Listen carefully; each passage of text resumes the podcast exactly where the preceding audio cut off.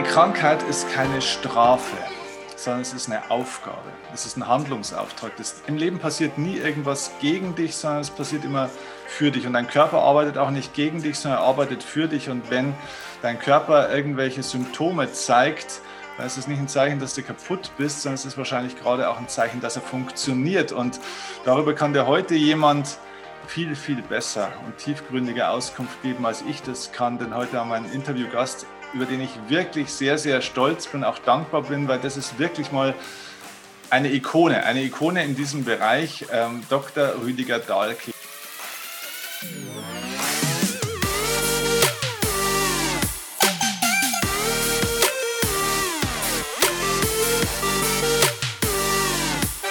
Jeder, der sich mit dem Thema Gesundheit und eigentlich auch mit dem Leben an sich beschäftigt, sollte mindestens eines, am besten deutlich mehrere Bücher von ihm im Regal haben. So ist es bei mir auch. Seit vielen, vielen Jahren, wahrscheinlich schon Jahrzehnten, äh, stehen auch von, äh, von dir in meinem Regal einige Bücher. Ähm, Rüdiger ist tatsächlich, ich glaube, das darf ich sagen, ist tatsächlich aktuell, ich glaube, ich bin richtig 69 Jahre alt, ist das richtig? 51 geboren. Wenn man den mal anschaut, dann muss man sagen, so möchte man mit 69 ausschauen, so viel Energie und, und Kraft, äh, da steckt offenbar was dahinter. Und heute sprechen wir viel über dieses Thema, okay, wie schafft man es eigentlich, vielleicht auch nie mehr krank zu werden? Wie schafft man einen Lebenswandel, der einen zu einem ganzheitlich gesunden Leben auch führt? Wenn ihr den Rüdiger Dahlke noch nicht kennt, was ich mir kaum vorstellen kann, aber es gibt ja doch immer wieder ein paar, kurz ein paar Worte zu ihm. Was macht der Mann alles?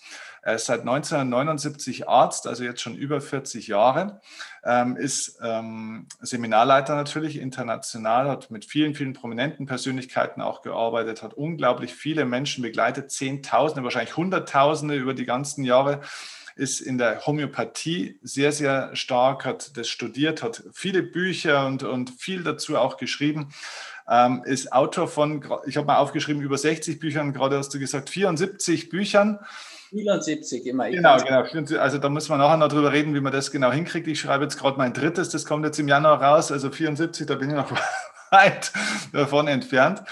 Ähm, und diese Bücher umfassen natürlich ganz viele Themen. Natürlich auf der einen Seite diese Themen Gesundheit, ähm, auch die ganzheitliche Psychosomatik, Riesenthema, also mentale Themen, aber auch spirituelle Themen, ganz, ganz viele.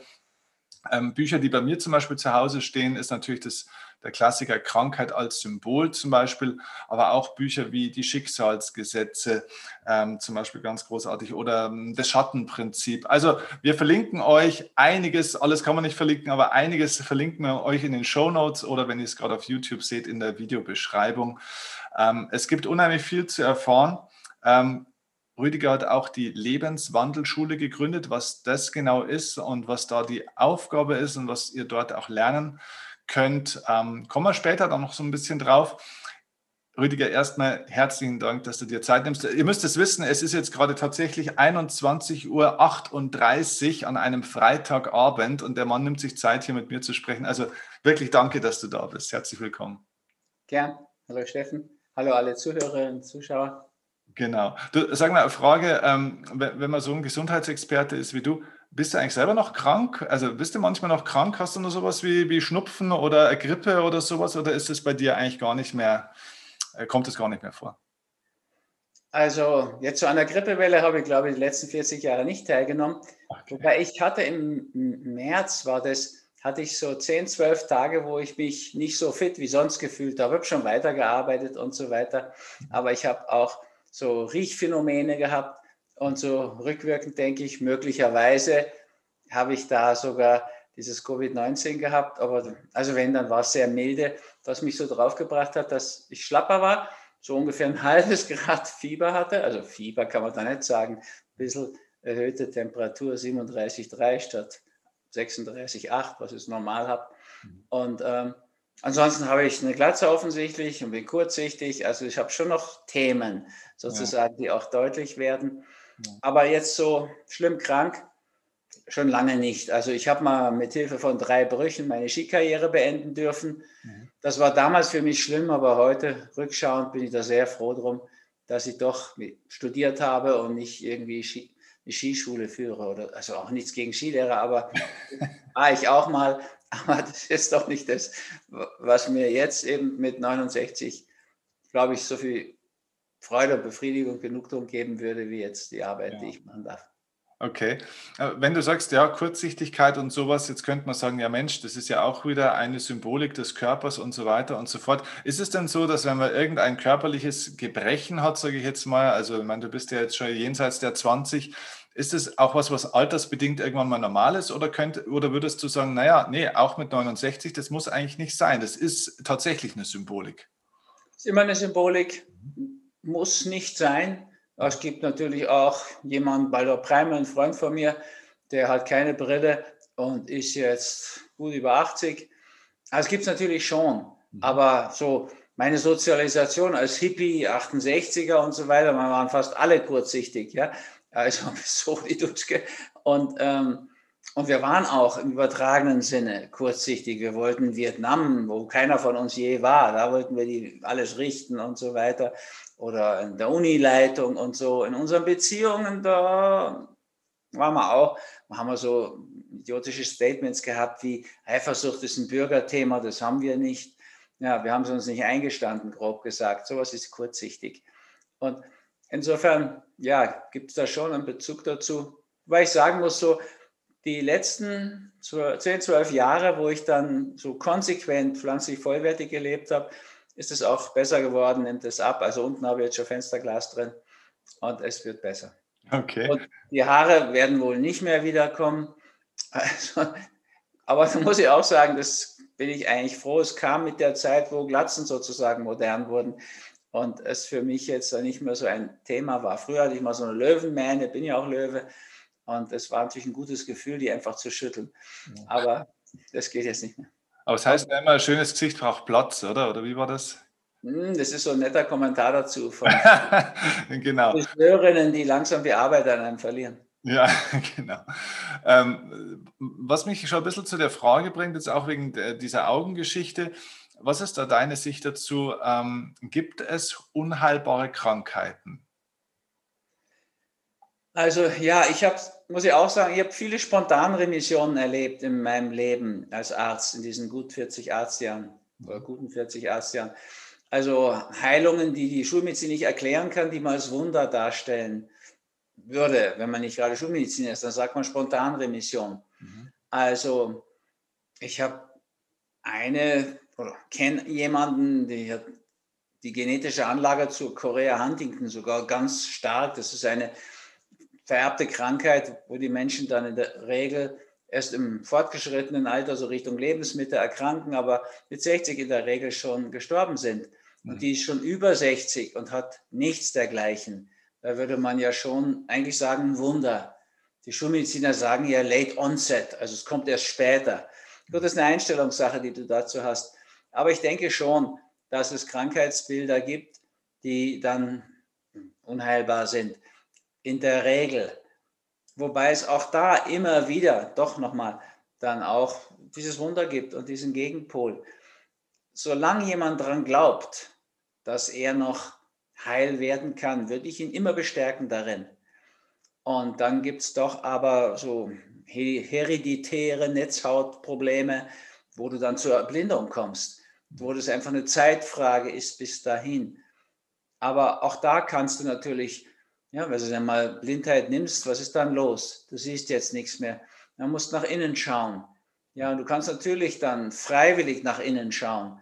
Ich hatte mal einen Patienten, der hat wieder die ersten Anzeichen hatte, von sich aus schon angefangen, sehr viel nach innen, nach innen zu schauen, diese Reisen nach innen zu machen und so weiter. Dann hat es viel länger gedauert, bis die Erblindung kam und sie kam auch gar nicht komplett. Also er sah noch Licht und Schatten und so weiter. Und also ich würde nie als hoffnungslos darstellen, etwas, aber schulmedizinisch gesehen gibt es natürlich schon viele Dinge, die unheilbar sind. Viele, Gott sei Dank, davon, wie Rheuma oder so, sind aus meiner Sicht immer heilbar. Habe ich auch bisher nicht anders erlebt. Aber es gibt natürlich schon auch Krankheitsbilder. Ja, also bei Krebs kann man das nicht so einfach sagen. Also bei Krebs habe ich schon viele solche Spontanremissionen miterleben dürfen. Aber es gibt auch Situationen, die dann nicht mehr heilbar sind und wo das in den Tod mündet.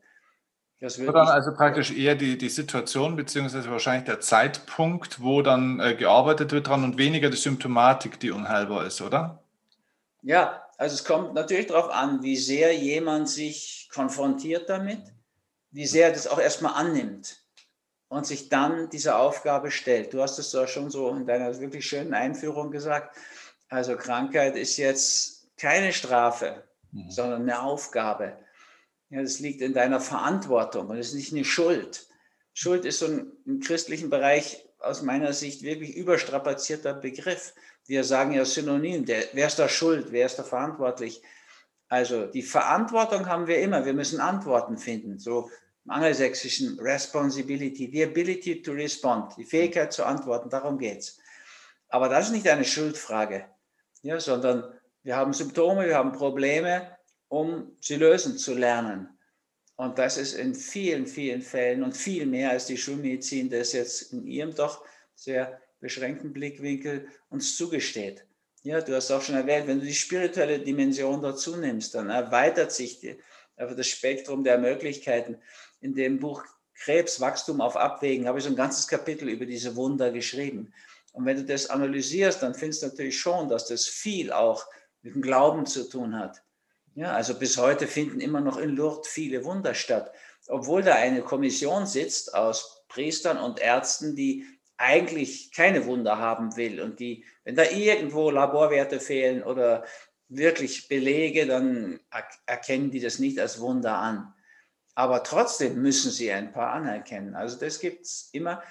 Insofern glaube ich auf dieser Ebene, auch wenn du so die Bibel nimmst, das Neue Testament, die Heilung von Christus, dem war nichts, für den war nichts unheilbar. Mhm, okay. Ähm, ja, du hast es ja gerade beschrieben, auch mit dem, mit dem Krebs. Ich habe tatsächlich vor zwei Wochen ähm, jemanden auch hier interviewt, die Katrin Teile, die hat auch gesagt, sie hat deine Bücher äh, auch im äh, Regal und es hat ihr sehr geholfen damals. Auch die hat nämlich zweimal auch Krebs gehabt, einmal auch ganz schwer mit Darmkrebs und hat es sehr, sehr gut äh, überlebt und der geht es wunderbar mittlerweile. Und jetzt so eine ganz interessante Kombination. Ähm, erzählt, wie, wie sie sich geheilt hat, mehr oder weniger. Und das war auf der einen Seite schon auch eine schulmedizinische Intervention, weil sie sich operieren lassen hat. Aber auf der anderen Seite hat sie eben auch dann ganz viel, hat sie eine Immuntherapie gemacht und ähm, ja, hat eigentlich ihren Lebenstraum einfach auch verwirklicht mit äh, Delfintherapie und alles Mögliche. Und hat also so eine gute Kombination gewählt. Du bist ja von der Grundlage auch Schulmediziner, soweit ich äh, weiß. Ne? Ich habe in München Schulmedizin studiert, ja. Genau. Und schon auch während des Studiums mich für Naturheilkunde interessiert und Homöopathie, ja. wie du erwähnt hast. Und ich bin aber kein großer Homöopath, das muss ich wirklich sagen. Okay. Also ich denke homöopathisch und habe da mein Restwissen aus der Zeit, wo ich das sehr intensiv gelernt habe. Aber da gibt es schon viel, viel bessere Homöopathen. Die machen dann auch nichts anderes. Ne? Ich mache ja sehr viele Dinge und die richtig guten klassischen Homöopathen, die machen Homöopathie. Und mein Denken ist homöopathisch, aber nicht, dass ich jetzt Fikülchen und Tropfen gebe. Aber zum Beispiel bei Krebs, das Wichtigste finde ich, sie hat ihren Lebenstraum verwirklicht. verwirklicht. Ja. Das ist der entscheidende Punkt. Und dann ist natürlich eine Immuntherapie viel besser als die Chemotherapie. Ja, das wissen wir heute durch Schulmedizin. Ich habe es im Buch auch zitiert, diesen Krebswachstum auf Abwägen. Wenn du die Chemotherapie machst, dann kannst du 50, 60, 70, 80, 90, ganz selten 100 Prozent der Krebszellen umbringen damit. Das ist ja eine Zellgifttherapie. Aber wenn nur ein paar übrig bleiben, und das belegt die Schulmedizin heute, dann werden die zu Krebsstammzellen und die zweite Chemo und die dritte funktioniert dann in der Regel nicht mehr gut. Die Operation ist, da wäre ich auch dafür, wenn du einen Knoten aus der Brust oder einen Tumor im Darm im Ganzen, im Gesunden rausnehmen kannst, würde ich das immer raten. Das ist ein enormer Zeitgewinn. Und trotzdem parallel würde ich schauen, was kannst du noch tun? Ja, also zum Beispiel den Darmkrebs kannst du vorbeugend das Risiko um 90 Prozent verringern nach Professor Klaus Leitzmann, ehemals Gießen, wenn du deine Kosten auf pflanzlich vollwertig, also Peace Food umstellst. Mhm. Umgekehrt heißt es natürlich auch, wenn du, wenn du jetzt schon Krebs hast, müsstest du das dringend tun. Ja, eine pflanzliche, ballaststoffreiche Ernährung zu dir nehmen, möglichst vollwertig und viel roh, wenn du das gut verträgst und so weiter. Also du kannst auf allen Ebenen, ich würde das immer so eine Pyramide sehen, das Bewusstsein, die Seelenwelt, das Verhalten, die Säulen der Gesundheit, Ernährung, Bewegung, Entspannung, Schlaf Umwelt, kannst du wunderbar auf allen Ebenen therapieren. Ich finde es ganz wichtig, dass man die Treppe von oben nach unten kehrt. Also bei entscheidenden Punkten da oben anfängt. Und dann ist bei Krebs eben dieses Wachstumsthema. Ja, du hast nicht die Wahl, ob du wächst, du hast wirklich die Wahl auf welcher Ebene. Und ich empfehle dringend diese Bewusstseinsebene. Ja, also dass du in deinen Bereich reinwächst, in deinen Lebensweg, deine Entwicklung und deinen Lebenstraum verwirklichst, wie mhm. das anklang eben. Mhm, okay. Vorteile. Und natürlich parallel die Ernährung. Und ich würde auch unbedingt Entsäuerung machen und so weiter. Ja, da gibt es so viele Dinge, die wir heute auch wissen. Ja, also da habe ich sehr viele Erfahrungen, die sind dann auch eingeflossen.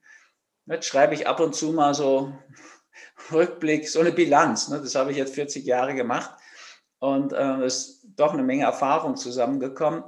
Und da gibt es wirklich viele Ebenen. Ideal wäre, sie alle anzugehen. Ja? Von der Schulmedizin zu nehmen, was die kann, mhm. aber das nicht sozusagen dabei belassen, so nach dem Motto, jetzt haben wir den Tumor im Gesunden raus, jetzt ist die Lebenserwartung wieder normal. Das stimmt nämlich nicht. Mhm. Du bist ja reingewachsen in die Situation, wo da etwas körperlich gewachsen ist. Und das ist jetzt die Aufgabe, das im Bewusstsein wachsen zu lassen. Das wäre die viel erlöstere Ebene. Okay, ja genau, das äh, beantwortet schon zum Großteil die Frage, die ich jetzt äh, so im Kopf hatte, weil du bist ja ganzheitlich sozusagen ausgebildet, schulmedizinisch und alternativ oder nennen wir es mal ganzheitlich. Ähm, das heißt, viele Leute stellen sich ja die Frage, ähm, was mache ich jetzt mit meinem Symptom? Mache ich das jetzt den schulmedizinischen Weg oder einen alternativen Weg? Aber so wie ich dich verstehe, ist es ja kein Entweder-Oder, sondern sowohl als auch womöglich, oder? Das finde ich im Leben überhaupt so. Ne? Es ist nicht entweder oder, es ist oft sowohl als auch. Und ich würde diese Medizin, die ich da mache, auch nicht Alternativmedizin nennen, tue ich auch gar nicht, sondern Komplementärmedizin. Okay, ergänzen. Ja, mhm. die komplementiert die Schulmedizin. Und was ich dann noch oben drüber bringen würde, wäre diese Psychosomatik, die du schon angesprochen hast, Krankheit als Symbol. Mhm. Ja, dass du wirklich das Thema erkennst und dich diesem Thema auch stellst, das umsetzt. Mhm. Und dann kann Schulmedizin und Komplementärmedizin wirklich gut Hand in Hand gehen. Okay. Und die Seelen eben auch dazu nehmen. Es ist eigentlich ganz logisch. Ja, wenn du überlegst, Volker Zahn, Gynäkologieprofessor, habe ich mal ein Buch gemacht, Frauenheilkunde. Weil liegt eine Frau im Bett und sie weiß ja, dass sie Brustkrebs hat. Und dann wird, kommt die Stationsärztin rein und sagt, jetzt Zeit für ihre Chemotherapie. Dann schaut die angstgebannt da nach oben, wo dieses Zellgift in den Spiegel reintropft hat Angst um ihre Haare, hat Angst, um ihr, dass der Darm blutet und, und übel wird und so weiter. Da wäre es so viel logischer und, glaube ich, auch allgemeinverständlicher, wenn die Stationsärztin reinkäme und sagen würde, es ist Zeit für Ihre Heilmeditation. Mhm. Machen Sie schon mal die Augen zu, gibt der damals ein Walkman, heute Handy und so, wo die Meditationen drauf sind. Und dann dreht sie an dem Rad und das Zellgift tropft trotzdem hinein. Und dann kämpft sie wenigstens an der Seite dieses Zellgiftes.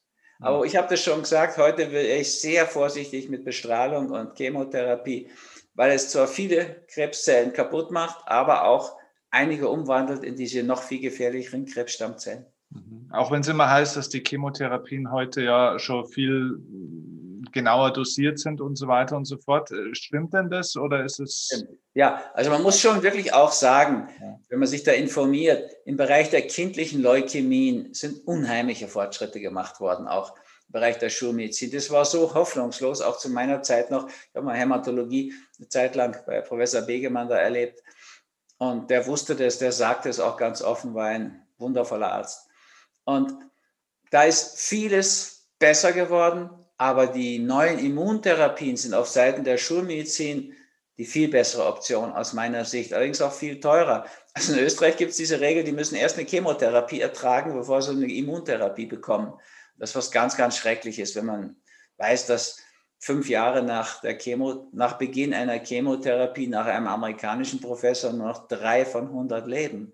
Das ist ja grässlich. Bei Erwachsenen, bei Kindern, Gott sei Dank, viel besser. Und man muss auch sagen, natürlich in diesem komplementärmedizinischen Bereich ist auch vieles vorangegangen.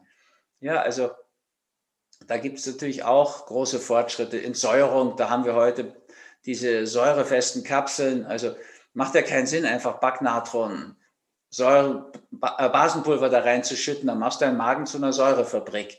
Das schadet auf die Dauer wieder dem Magen, weil der soll ja sauer sein. Aber wenn du es in säurefeste Kapseln verpasst, verpackst, dann kommt es erst im Zwölffingerdarm raus. Und da ist es sowieso alkalisch, das Milieu, dann passt es wunderbar. Und dieser deutsche Professor Otto Warburg, der hat ja in den 20er, Ende der 20er Jahre eigentlich das Geheimnis hinter vielen Krankheitsbildern, auch Krebs, gelüftet. Hat auch 1931 den Medizinnobelpreis dafür bekommen. Aber es ist trotzdem nie weiterverfolgt worden in der Schulmedizin. Das sind eine ganze Reihe Heilpraktiker und ein paar Ärzte wie, wie ich jetzt, die auch auf Entsäuerung setzen. Und das ist ein großer und wichtiger Punkt in der komplementärmedizinischen Krebstherapie. Ja, einfach Abwehrstärkung auch. Das ist ein wichtiger Punkt in vieler Hinsicht. Das ist auch jetzt, was wir in der Corona-Zeit bräuchten. Ja, das ist ja auch nicht so wohl als auch. Wir müssen ja nicht entweder Krieg gegen die Viren, was übrigens noch nie, der ist noch nie gewonnen worden, auch bei Pocken nicht, ehrlich gesagt. Mhm. Oder, oder Immunsteigerung. Nein, es kann jemand, der auf die Impfung hofft, ja hoffen. Und die Hoffnung stirbt zuletzt. Ja. Aber er kann zugleich natürlich Immunstärkung machen. Ja. ja. Also sich schützen vor Infektionen. Mhm. Das ist eben möglich. Also da haben wir so schöne Beispiele. Also nicht, ich bin für mich auch ein gutes Beispiel. Ich bin froh, dass ich da nicht mehr an Grippewellen teilgenommen habe. Allein der Zeitverlust über Jahrzehnte ist ja furchtbar. Und kenne viele, die es auch so gemacht haben, Ernährung umgestellt. Aber da gibt es ja aus der Geschichte, vor 100 Jahren hat Bircher Benner in der Zeit der spanischen Grippe und die war wirklich unvergleichbar. 50 Millionen Tote. Heute haben wir ein Drittel der Toten wie vor zweieinhalb Jahren. Mhm. Da hatten wir einfach eine starke Grippewelle. Und heute haben wir, Mensch, schrecklich, wenn wir über 9000 Tote in Deutschland haben, aber gemessen an der Hongkong-Grippe 1968 mit über 40.000 Toten, relativiert sich das. Wir werden eine Untersterblichkeit haben, falls es denn zugeben, aber läuft alles drauf hin. So, dann relativiert sich das doch so ein Stück. Aber der Bircher Benner, von dem wir das Müsli ja noch kennen. Ne? Der. Bircher Benner hat in der Zeit der spanischen Grippe seine Klinik mit über 150 Betten, die voller junger Soldaten mit spanischer Grippe waren, hat er keinen verloren mit Frischkost. Mhm. Und der Hin Dr. Mikkel Hinhede hat in Dänemark erst 1917 eine Hungersnot abgewendet, indem er die dänische Bevölkerung umgestellt hat, weitgehend auf pflanzlich vollwertige Kost, so im Sinne von Peace Food. Und 1918 war wirklich ein Wunder von Dänemark. Die Lancet, schon damals die renommierteste Medizinzeitschrift, hat es auch anerkannt. Dänemark war das einzige Land mit dieser Frischkostbetonung.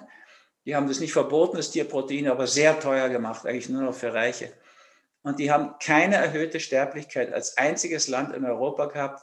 1918, Höhepunkt der spanischen Grippe. Mhm. Wahrscheinlich war das weltweit das einzige Land. Mhm. Dass wir solche Dinge heute verdrängt haben, dass man das nicht mehr erwähnen darf.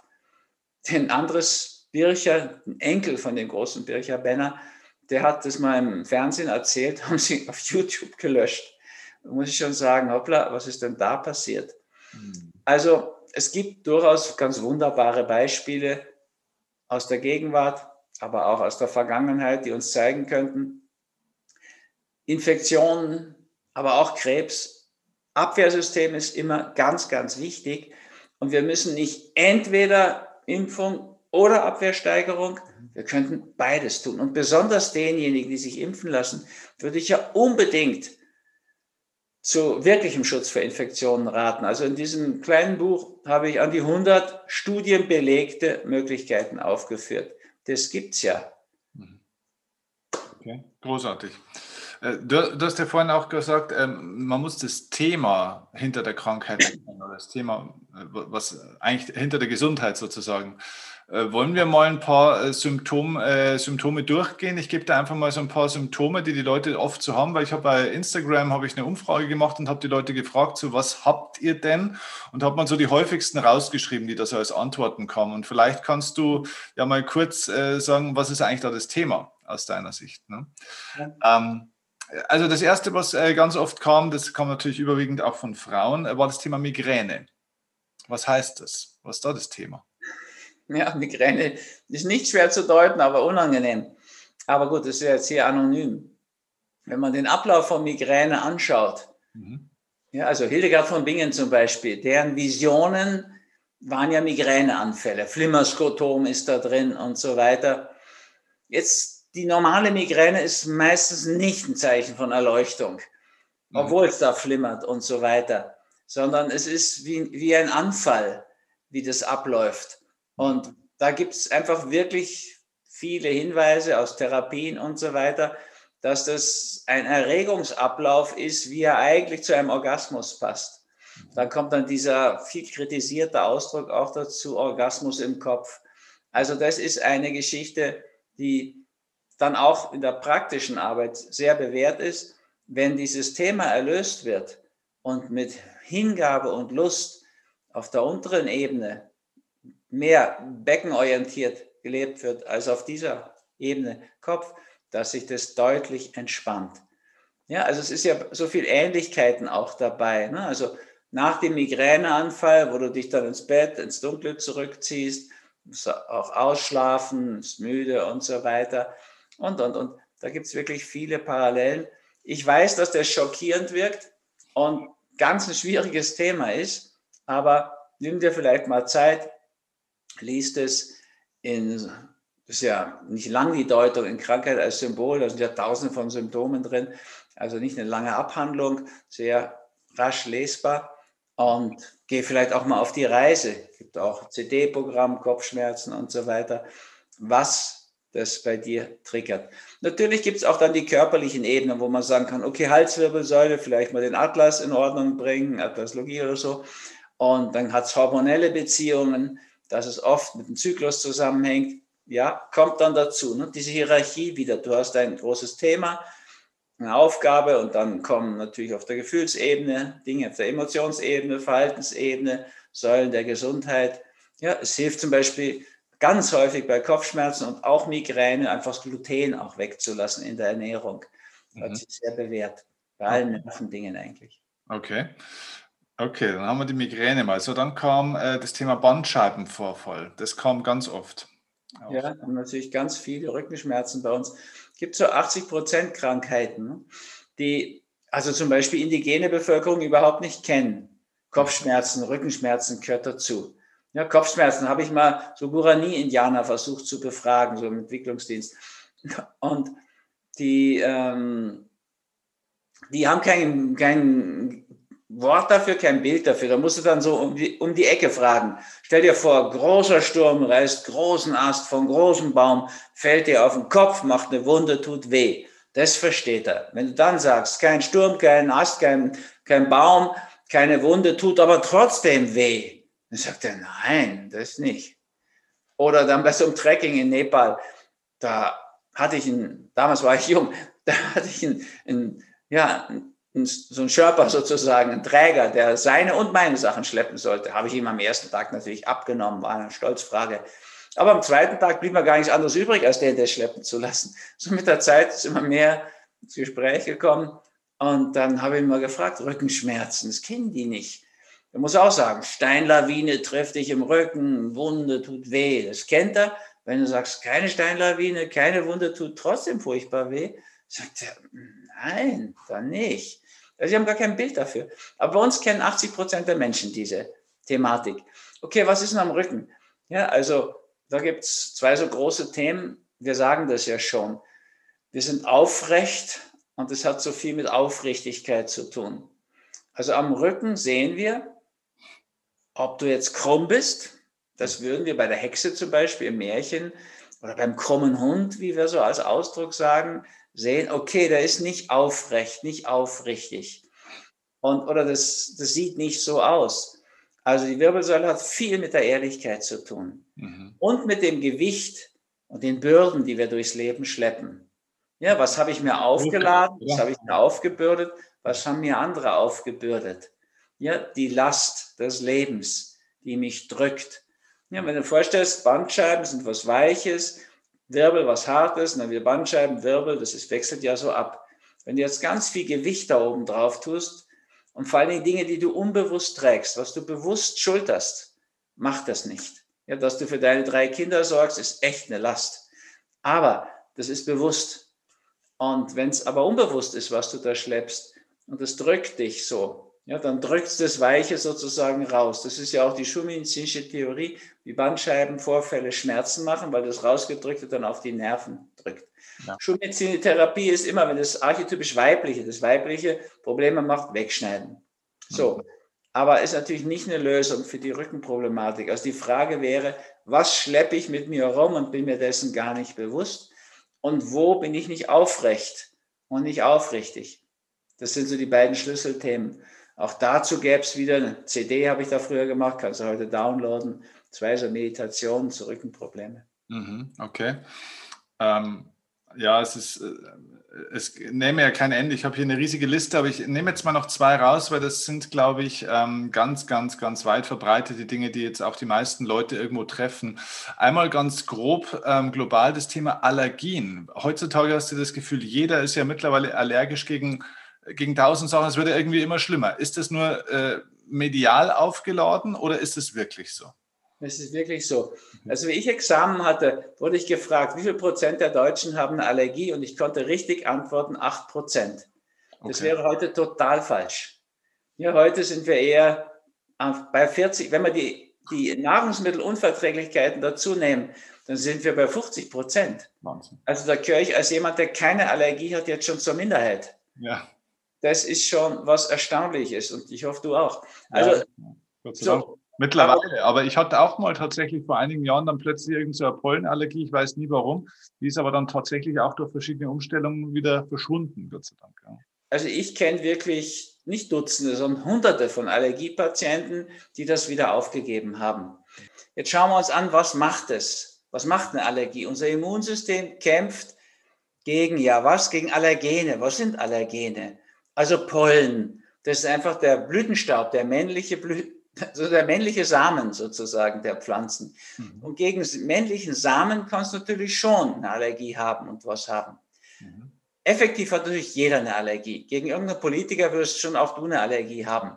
So, und jeder wird, und zurzeit finden wir da viel Gelegenheit, finde ich. Also diesbezüglich ist es ein grundsätzliches Phänomen. Aber ob du jetzt körperlich so reagierst, das hat wohl sehr damit zu tun, ob du das dir im Bewusstsein klar machst. Ja, wenn du im Bewusstsein deine Allergie spürst, deine Aversion und dich auseinandersetzt und kämpfst und so weiter, dann ist es doch die höhere Ebene, als wenn du es deinem Körper zuschiebst. Mhm. Ja, geh mal eine Stufe noch zurück. Bei der Infektion, da kämpft ja auch das Immunsystem gegen jetzt aber wirklich potenziell gefährliche Erreger. Ja, Covid-19 ist schon gefährlich. Ja, nicht so wie der Grippeerreger vor zweieinhalb Jahren und schon gar nicht so wie 1968 oder gar spanische Grippe, aber doch auch. Ja, also klar, über 9000 Tote sind ja doch sehr beklagenswert. Nur relativ gesehen hatten wir mit den 25.000 vor zweieinhalb Jahren keinen Shutdown und haben die Wirtschaft nicht vor die Wand geknallt. Also die Erreger sind potenziell gefährlich und das Immunsystem kämpft dagegen. Bei der Allergie sind die Allergene nur noch symbolisch gefährlich. Also der Hausstaub ist auch so ein häufiges Thema. Hausstaub ist sozusagen die Kacke der Hausstaubmilben. Mhm. Und gegen Kacke kannst du natürlich eine Aversion haben. Wenn du es genau anschaust, hast du ein großes Thema bei der Allergie, was bekämpft wird, das ist der Schmutz. Mhm. Und da drin hast du noch ein kleineres Thema, das ist all das Sexuelle, mhm. Erotische. Das wird aber nur von den Menschen bekämpft, die das schmutzig finden, unbewusst. Ja? Also das ist das große Thema. Jetzt kann es ja noch eine Stufe weitergehen. Bei den Allergenen, die kommen wenigstens noch von außen. Bei den Autoimmunerkrankungen, dort kommt ja nicht immer mehr das von außen. Da fängt der Körper an, sein Immunsystem, körpereigene Strukturen zu bekämpfen. Hashimoto zum Beispiel. Da bekämpfen viele junge Frauen vor allen Dingen ihre eigene Schilddrüse, ihr Entwicklungsorgan. Ja, zum Teil bis es dann kaputt ist und dann gibt es Ersatzsubstitution von Schilddrüsenhormonen. Also, oder Rheuma ist auch eine Autoaggressionskrankheit, MS und so, es gibt viele. Also, es ist einfach eine Eskalation des Abwehr, des Aggressionsproblems, könnte man auch sagen. Es gibt ja so eine denkwürdige Studie, wo ein paar junge Forscher die Regeln noch gar nicht so durchschaut hatten, die da herrschen. Die haben tatsächlich bewiesen, wenn du ein Kind in den ersten zwei Lebensjahren eine Antibiotikakur gibst, mhm. und verdoppelt sich seine Wahrscheinlichkeit auf eine Allergie. Das ist jetzt für einen Schulmediziner gar nicht verständlich, aber wenn du jetzt so von Krankheit als Symbol von dieser Richtung her kommst, natürlich verständlich.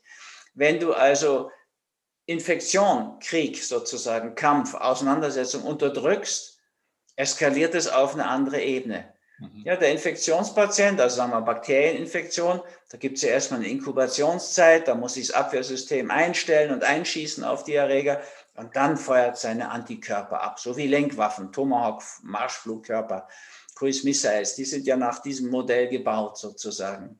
Der Allergiker aber, der, der hat alle Rüstungsfirmen auf Hochtouren laufen, die Munitionsdepots sind voll, da kommen ein paar Blütenpollen daher und los geht's. Mhm. Sofort. Also der, der hat ein stärkeres Aggressionsproblem. Der braucht gar keine Zeit mehr, keine Inkubationszeit.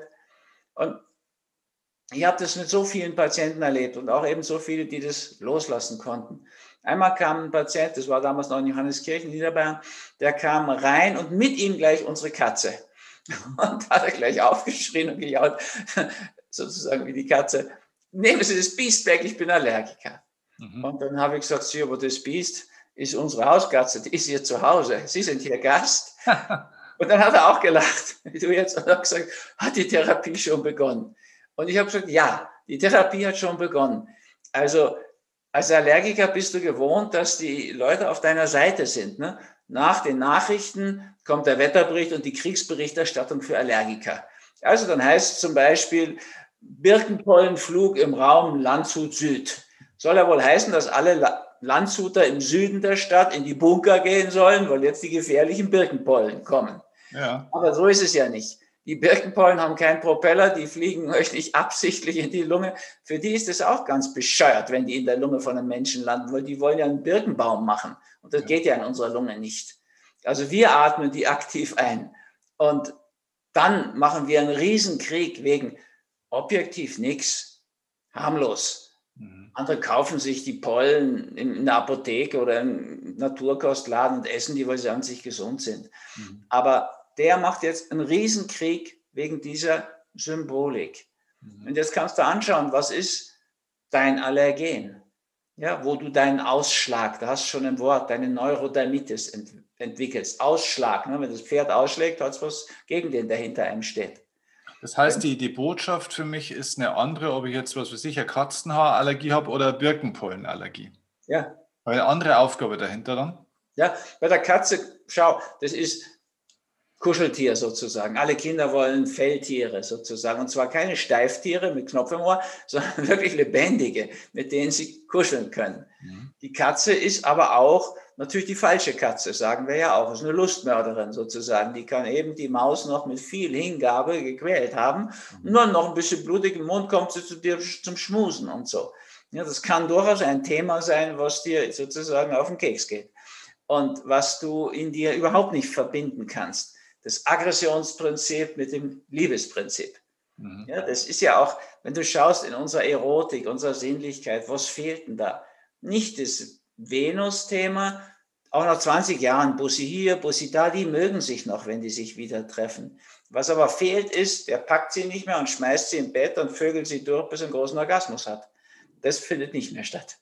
Und das fehlt uns. Uns fehlt dieses Aggressionsthema, mhm. ja, dieses marsische Thema, könnte man auch sagen, erste Lebensbühne. Und die Katze symbolisiert das ja, auch mit ihren Krallen. Also zum Schmusen fährt sie die nicht aus. Mhm. Aber wir haben hier so eine Katze, die schmust erst drei Minuten und dann, wenn du nicht mehr bei der Sache bist, haut sie zu. Also, hm, das mögen wir natürlich nicht. Wir mhm. mögen eigentlich nur die sanfte, schöne, liebe, liebliche Sinnlichkeit und Erotik.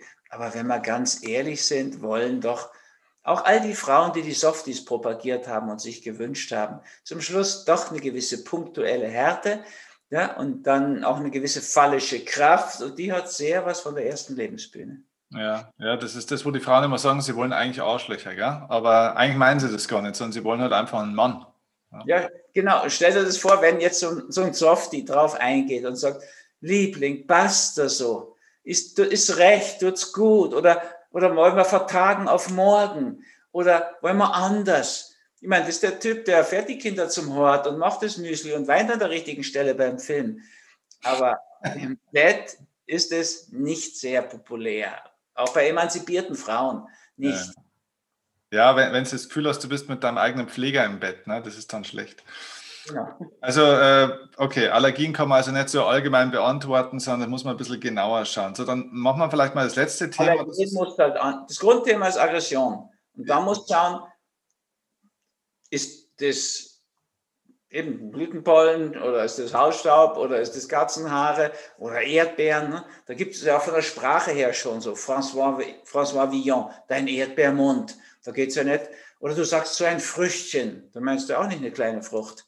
Ja, also kommt ja schnell so diese andere Bedeutung rein. Ne? Die Kirschen aus Nachbarsgarten, die verbotenen Früchte. Schau dir an, wie die am Baum hängen, immer zu zweit so. Ne? Zwei Kirschen und dann so ein Stängel, also Doppelstängel und, und, und. Die Symbolik, das ist vielleicht weit weg von vielen jetzt, aber wenn du dich ein Stück darauf einlässt, wirst du merken, da ist doch viel dahinter. Ja, ist toll.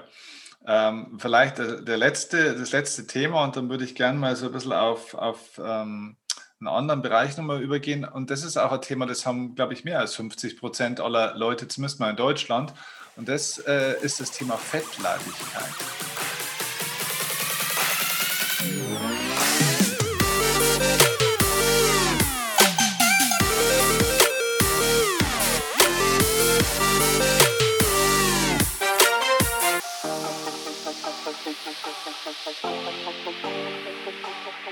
Thank you.